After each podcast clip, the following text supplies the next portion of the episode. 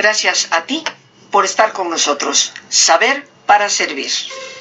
España, queridos amigos, España con la que tan íntimamente estamos todos los mexicanos relacionados, España que ha dado tantos artistas también al mundo. Y en España fue que nació uno de los más grandes y reconocidos pintores del siglo XX. Su nombre, Pablo Picasso.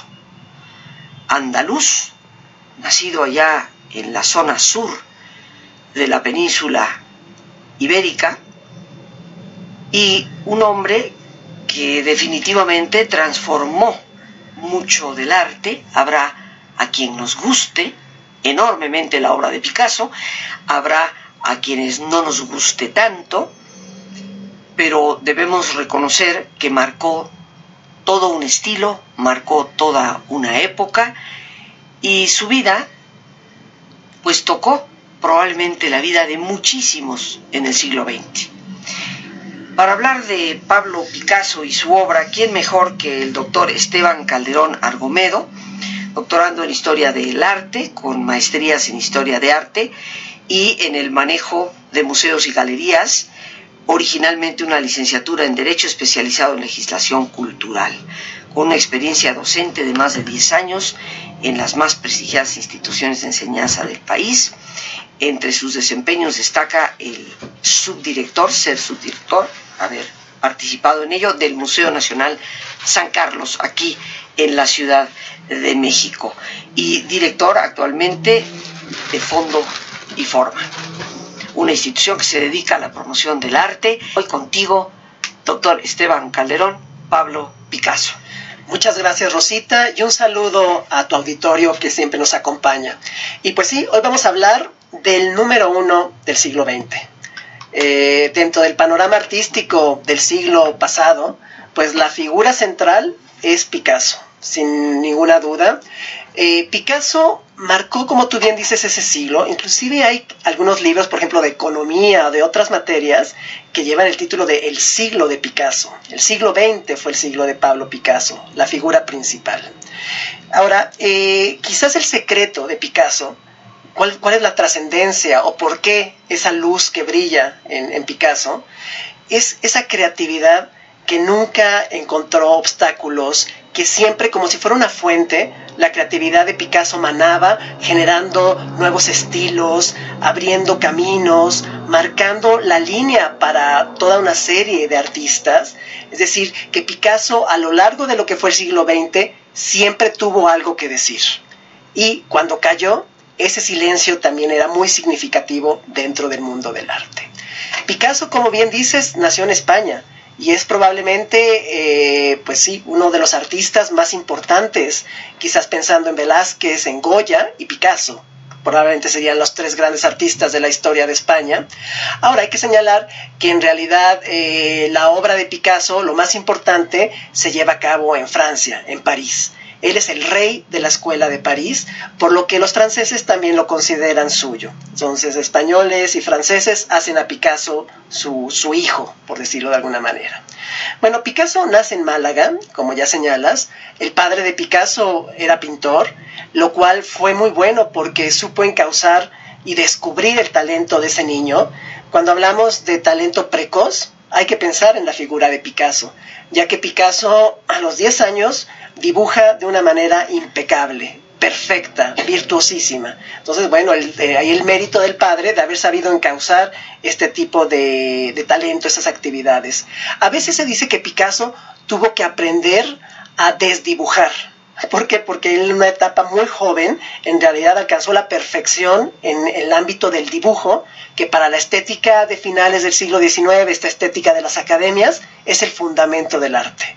Es decir, la honradez de la, del arte, diría Anger, para el siglo XIX, es el dibujo. Hay que saber dibujar y Picasso supo, aprendió desde muy niño a dibujar.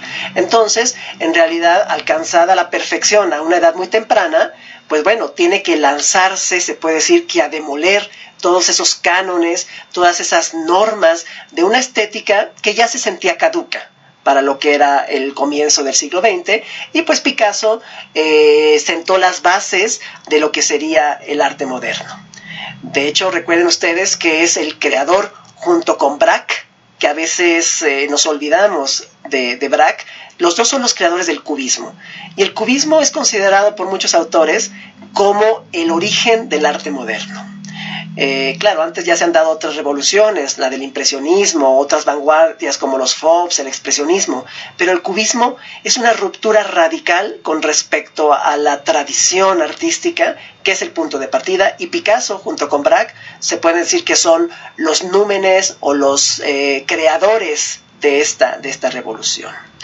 De hecho, Picasso, bueno, eh, el padre, a pesar de que, les digo, nació Picasso en Málaga, el padre se trasladó a La Coruña para dar clases eh, de arte, también estuvo en Barcelona, y lo que es interesante es que Picasso es aceptado muy joven a la academia y, entra a niveles ya avanzados. Es decir, que el talento o la preparación que había tenido desde niño lo capacitó desde una edad muy temprana para tomar los cursos avanzados de la academia. ¿A qué edad? Pues muy temprano. Él ya desde, se puede decir que desde los eh, siete años empieza a trabajar, pero a los 11 años ya está estudiando en la Academia de Bellas Artes de La Coruña y eh, después entrará a la de Barcelona y pasará por la de Madrid para regresar a, a, Barcelona. Es decir, desde los 11 años se puede decir que ya está tomando clases en la academia. ¿Vale? eso es un talento precoz, conservamos dibujos desde los 10, 11 años de este talentosísimo hombre. Pero bueno, después de pasar por Madrid brevemente en un intento que se frustra por la, porque se enferma, entonces eh, se establece en Barcelona, se suma a la comunidad de artistas bohemios de Barcelona. Recuerden que Barcelona es una ciudad muy cosmopolita, una ciudad eh, que está muy pendiente de lo que pasa en París en términos de arte. Entonces, bueno, se relaciona con pintores como Isidro Nonel, un amigo muy querido que de apellido Casagemas. Entonces, parte de esta juventud bohemia de artistas, de hombres talentosos. Ahora, su querido amigo Casagemas se suicida en 1901. Entonces, eso ha sido interpretado como uno de esos eventos que va a explicar de alguna manera el periodo azul, que es un periodo de una gran nostalgia, nostalgia melancolía, tristeza. Pero bueno, eh, Pablo Picasso tuvo tres viajes a París antes de establecerse de manera definitiva en 1904. Si en 1904, ya de lleno a los 23 años, se establece de lleno en esta ciudad que es eh, la capital de las artes.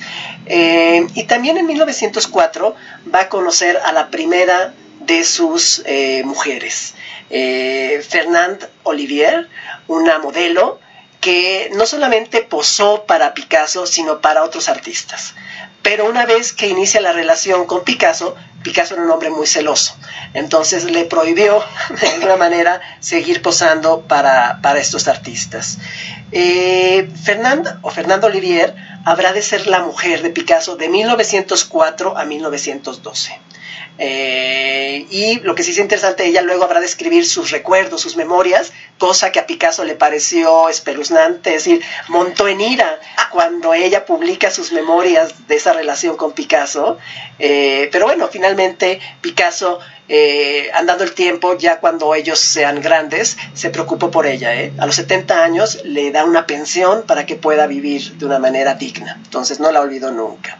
Fernando Olivier va a compartir los primeros años de París. Picasso está inserto en la escuela de París, que recuerden que es ese conjunto de artistas que de todas las latitudes van buscando, van soñando con el éxito. Entonces, Picasso es uno de ellos y el primero, ¿vale? Eh, recuerden que inclusive Diego Rivera también es parte de esta escuela de, de, París. Ahora, ahí Picasso conoce a poetas, conoce a críticos, conoce a marchantes de arte, está inserto en esa efervescencia, llevando una vida eh, bohemia, llevando una vida de a veces eh, de excesos, pero consagrado a la creación artística. Los periodos, primero el azul, que ya señalé, un periodo de tristeza, de temas que tienen que ver con la soledad, con la miseria, una carga, una pintura un poco más de denuncia, si lo queremos ver, de los, de del problema humano en su sentido más amplio. Ahora, Fernando Olivier habrá de acompañarlo en su periodo rosa, que tiene que ver con la representación sobre todo de la vida del circo. Arlequines, saltimbanquis, ese tipo de personajes que tanto también habrán de causar interés en toda la época y para ellos en, particular Picasso. También ella lo acompaña en el momento en el cual Picasso descubre la escultura negra. Estamos hablando del arte de África, el arte de Oceanía, que va a ser uno de los estímulos que llevará a romper totalmente con las convenciones artísticas. Y en 1907 eh, asiste eh, a la creación por parte de Picasso de ese cuadro rupturista que es Las señoritas de Aviñón, que muchas personas han querido ver ahí el comienzo del cubismo, eh, en realidad es una pintura que estuvo oculta, no, fue muy conocida, solamente el círculo más cercano a Picasso la pudo contemplar, pero bueno, ya de alguna manera está llevando a cabo esa investigación importante. Eh, algo que es importantísimo también en la vida de Picasso fue que en 1907 él asistió a una exposición de Cézanne. Cézanne, ese gran artista del cual no hemos hablado, lo haremos en alguna ocasión, que es el verdadero padre del arte moderno. Cézanne muere en 1906, en el 7 se hace una gran retrospectiva que impacta profundamente en todos los artistas jóvenes de la Escuela de París, y Picasso el primero entre ellos, junto con Braque. El cubismo empieza en 1909, 1910, y bueno, también les digo que esta mujer, eh, Fernanda Olivier, está al lado de Picasso. Sin embargo, ya para 1900 12, en realidad 1911, conoce a la segunda de sus musas, una mujer llamada Marcela Humbert, que es más conocida como Eva Guell.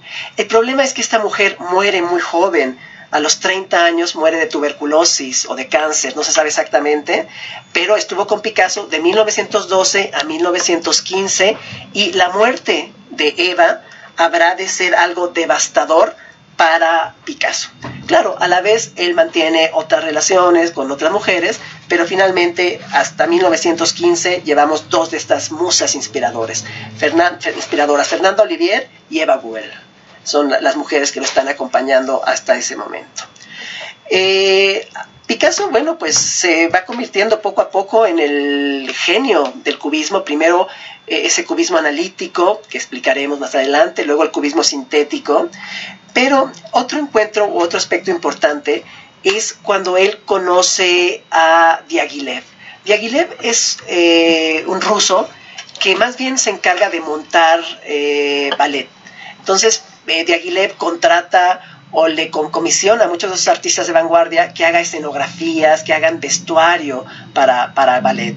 Y estando en Italia, Picasso acompaña a Diaghilev a Italia, conoce a una rusa, en 1917 llamada Olga Koklova. Olga es una mujer refinadísima, es una mujer que pertenece a los estratos altos de la sociedad.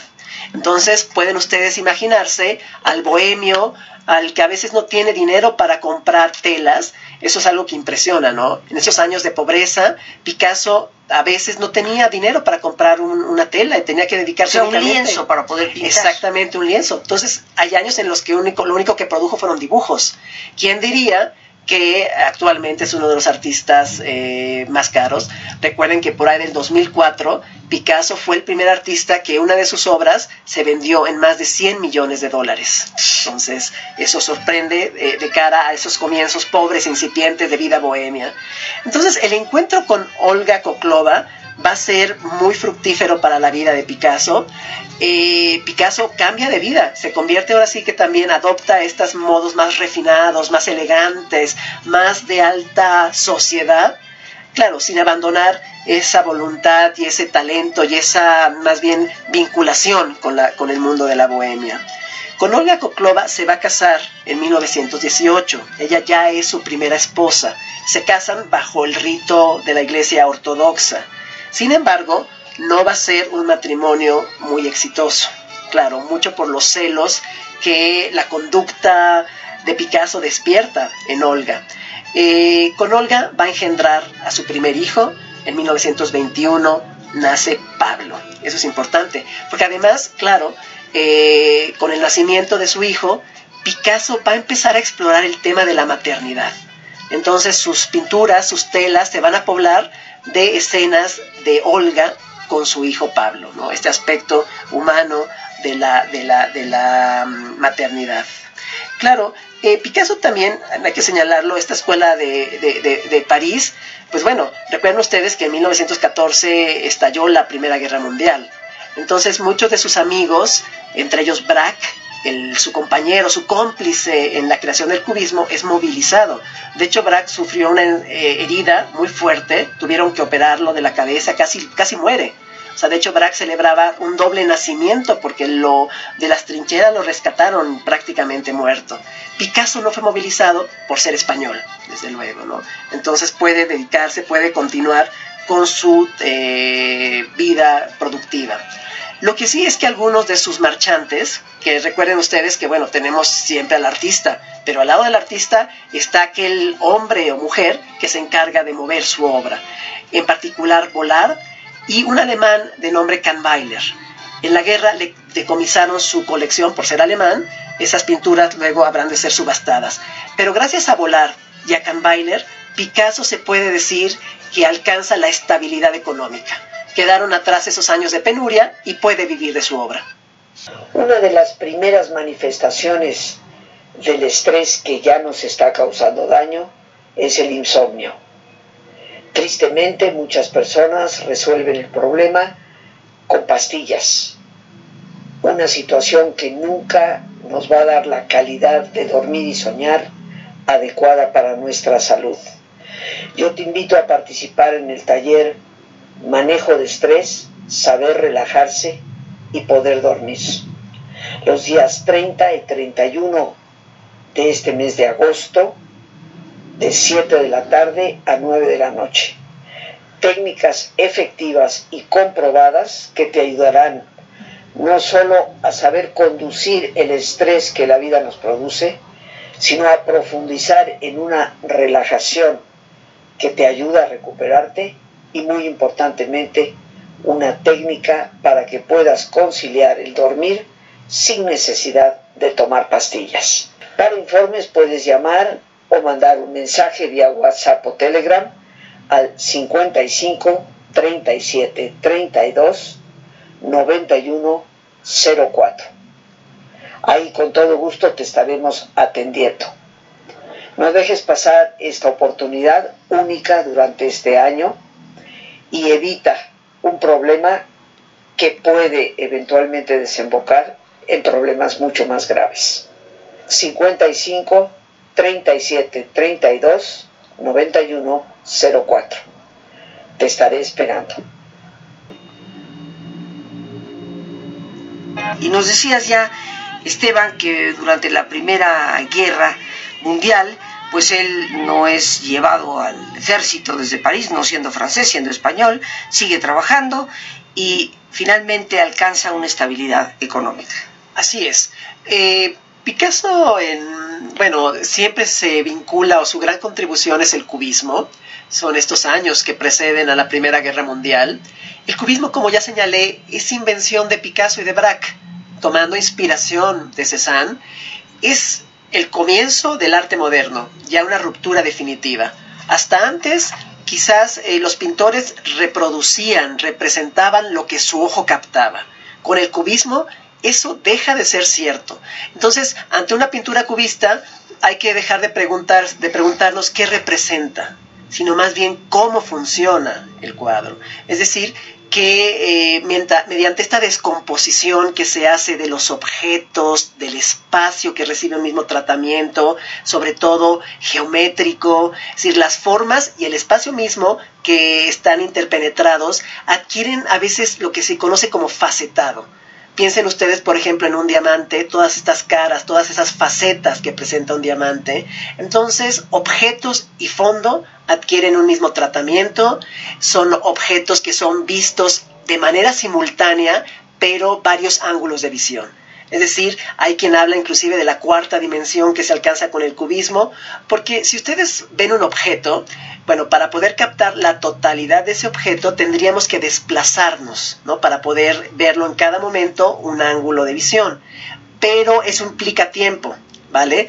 Pero cuando Picasso y Braque en una misma en una tela nos presentan varios puntos de vista de manera simultánea, de alguna manera atrapan ese movimiento, ¿no? lo congelan y lo, nos presentan de manera simultánea varios puntos de vista de un objeto. Vamos, es como un resumen de lo que puede ser la ruptura importante de lo que es el cubismo, que ya consagró definitivamente a Picasso. Ahora, Picasso, eh, después del cubismo, tuvo una etapa, se puede decir, neoclásica. Le pasó a muchos artistas de vanguardia, de arte moderno, como que eran tantas las innovaciones que sintieron un poco de temor frente a ese mismo ímpetu revolucionario y además recuerden ustedes que yo ya señalé que Picasso viajó a Italia. Entonces en Italia el clasicismo de alguna manera serenó los ímpetus revolucionarios de este artista. Eh, ahora hay que señalar que Picasso nunca llegó al arte abstracto. Eso es muy significativo. Para Picasso la figura era el fundamento, era central en su, en su obra. Y bueno, volviendo a su vida, ya hemos hablado que Picasso está casado con esta rusa, Olga Koklova, que engendra a su primer hijo. Son años de éxito, son años de glamour, son años de triunfo. y Podríamos decir la década de los 20. Así es, así es. Hasta que en 1927 conoce a una muchacha de 17 años, el Picasso tenía 46 años, conoce a una mujer llamada Marie-Thérèse Walter, María Teresa Walter, que habrá de convertirse en su amante. Él está casado con Olga, pero encuentra la oportunidad de tener citas secretas con María Teresa, María Teresa. Eh, María Teresa va a ser importante en la vida de Picasso de 1927 a 1936 va a ser la figura femenina central, porque de hecho el matrimonio de Picasso eh, sufre muchos problemas, sobre todo por las infidelidades de, Picasso y por los celos de, Olga. Pero bueno, eh, María Teresa habrá de darle a Picasso a su segunda hija, de nombre María de, María de la Concepción, la famosa Maya, y esta mujer habrá de morir trágicamente ya que se suicidó, se colgó. Pero bueno, eh, aparece otra mujer en la vida de Picasso, una fotógrafa yugoslava llamada Dora Maar, que va a estar en la vida de Picasso del 36 al 44. Dora Maar le va a tocar documentar esa gran pintura que se puede considerar la obra maestra de Picasso, que es Guernica. Recuerden ustedes que esta población vasca fue totalmente masacrada por aviones eh, alemanes entonces, bueno, Picasso hace un documento artístico sobre la violencia, una obra que es fundamental y les digo, coincide con, esta mujer, con Dora Maar. Eh, después habrá, vamos a ver, lo que me interesa mucho en el caso de Dora Maar, para que vean ustedes el éxito de Picasso, en cierta ocasión le compró, le regaló una casa. Picasso solamente tuvo que entregar un bodegón a cambio de una casa para que vean ustedes ya cómo en vida el éxito había llegado a la vida de, Picasso. Bueno, otra mujer habrá de aparecer en la vida de Picasso en 1943, François Gillot, que habrá de ser la madre de su hijo Claude y de su hija Paloma. Paloma nace en el 49, Paloma Picasso. El nombre deriva del uso que hizo Picasso de la paloma como símbolo de la paz porque Picasso fue un gran pacifista, no solamente la denuncia que hizo eh, o la oposición que tuvo frente al gobierno de Franco, sino también obviamente la denuncia que hace de la segunda, los horrores de la Segunda Guerra Mundial. Entonces ahí la presencia de esta paloma en la vida de, Picasso. Hay que señalar algo que no se sabe mucho, y es que Picasso, eh, bueno, durante la Guerra Civil Española, los republicanos eh, cuidaron de que las obras del Museo del Prado no fueran destruidas, que no se pusieran en peligro. Y Picasso fungió temporalmente como director del Museo del Prado, a cargo también de esta, eh, pues sí, de la custodia de las obras de, eh, del Museo del Prado. Ahora, después del cubismo, insisto, es una etapa ya más neoclásica, pero Picasso habrá de seguir innovando, siempre, como ya señalé, teniendo algo que decir en cuanto a la modernidad, siendo eh, siempre el protagonista del arte del siglo XX. ¿Y qué pasa después de esto? Viene la Segunda Guerra Mundial. Picasso se involucró mucho en cuestiones pacifistas, en campañas internacionales. De hecho, recibió múltiples premios. El, premio Lenin para la paz lo recibió en dos ocasiones. Eh, Picasso era comunista, se afilió pronto al Partido Comunista, pero aún así, por ejemplo, protestó cuando Rusia invade Hungría Entonces, eh, claro, siempre genera un poco estas... Eh, Eso ya estamos hablando 1956, sí, la invasión a, Hungría. Sí, eh, Picasso, su comunismo siempre genera ciertas dudas, ¿no? Porque, bueno, es un comunista que vive en un castillo o que posee castillos. Hay muchos así, ¿eh? Sí, en ese sentido siempre se ha criticado un poco esa coherencia de vida, porque es marxista comunista, pero vive como un rey. ¿No? ¿Vale? recuerden los precios elevados. Otro dato para que vean la avidez del dinero que tenía Picasso es que él nunca le concedió a Olga el divorcio. Cuando Marie Thérèse estuvo embarazada, ¿se acuerdan que ella es la madre de Maya? Olga quiso divorciarse, pero Picasso no lo consintió porque obviamente tenía que desprenderse de la mitad de sus bienes. Entonces nunca le concedió el divorcio. Olga muere hasta 1955 y después podrá ya casarse. Eh, otras dos mujeres que aparecen en la vida es Genevieve Laporte, una estudiante de arte que lo entrevistó y finalmente de 1951 al 53 habrán de tener una aventura amorosa. Y en el 53 Jacqueline Rock, con la cual se casa en el 61. Ya es la última de sus acompañantes. Eh, les digo, después ya de la muerte de Olga en el 55, pues bueno, puede contraer matrimonio de nuevo. ¿Cuándo es que se casa con Jacqueline? Eh, con Jacqueline en el 61. ¿Vale? La conoce en el 53, se casa en el 61 y recuerden ustedes que Picasso muere en 1973. Ahora, Picasso, como yo ya señalé, fue la luz, fue la estrella más importante del panorama artístico del siglo XX. Sobre todo, claro, la primera mitad, ¿vale? Pero para la segunda es una estrella consagradísima. Entonces, todo lo que Picasso creaba, decía, era un referente importantísimo dentro del mundo del arte. Picasso no solamente hizo pintura, sino escultura, cerámica, dibujo. Es decir, la creatividad de Picasso nunca se agotó. Eh, son famosas, por ejemplo, esa serie del Minotauro o su gusto por la tauromaquia, eh, algunas esculturas eh, en metal que lo hizo sobre todo por influencia de otro gran escultor, que es Julio González, amiguísimo de él, un escultor español. Entonces, bueno, lo importante es que Picasso de alguna manera resume ese deseo de libertad, de creación del siglo XX.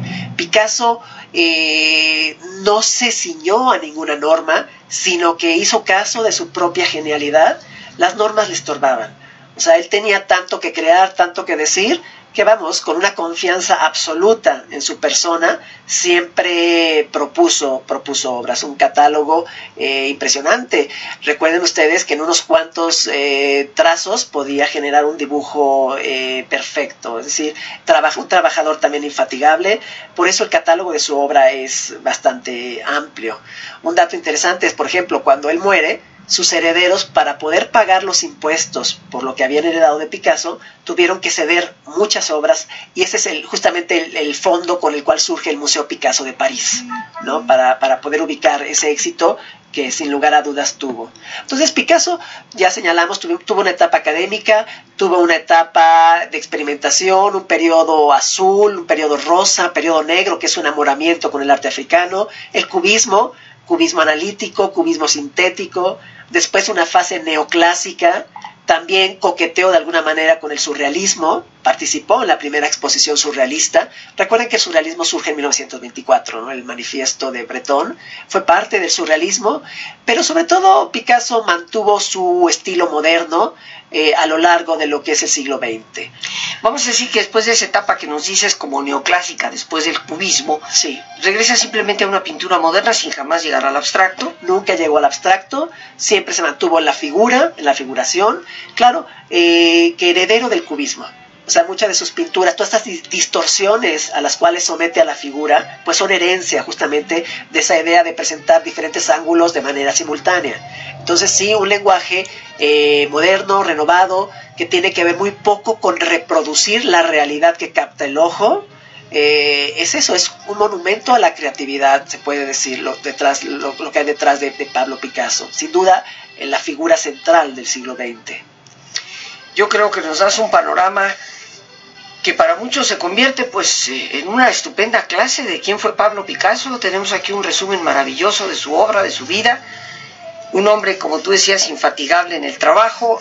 Y esto del trabajo, en mi caso, eh, a mí me gustaría resaltarlo, porque varias veces le preguntaron que cómo hacía para obtener inspiración. Y decía, yo no me preocupo por la inspiración, yo lo que hago es trabajar para que cuando la inspiración llegue, me encuentre trabajando.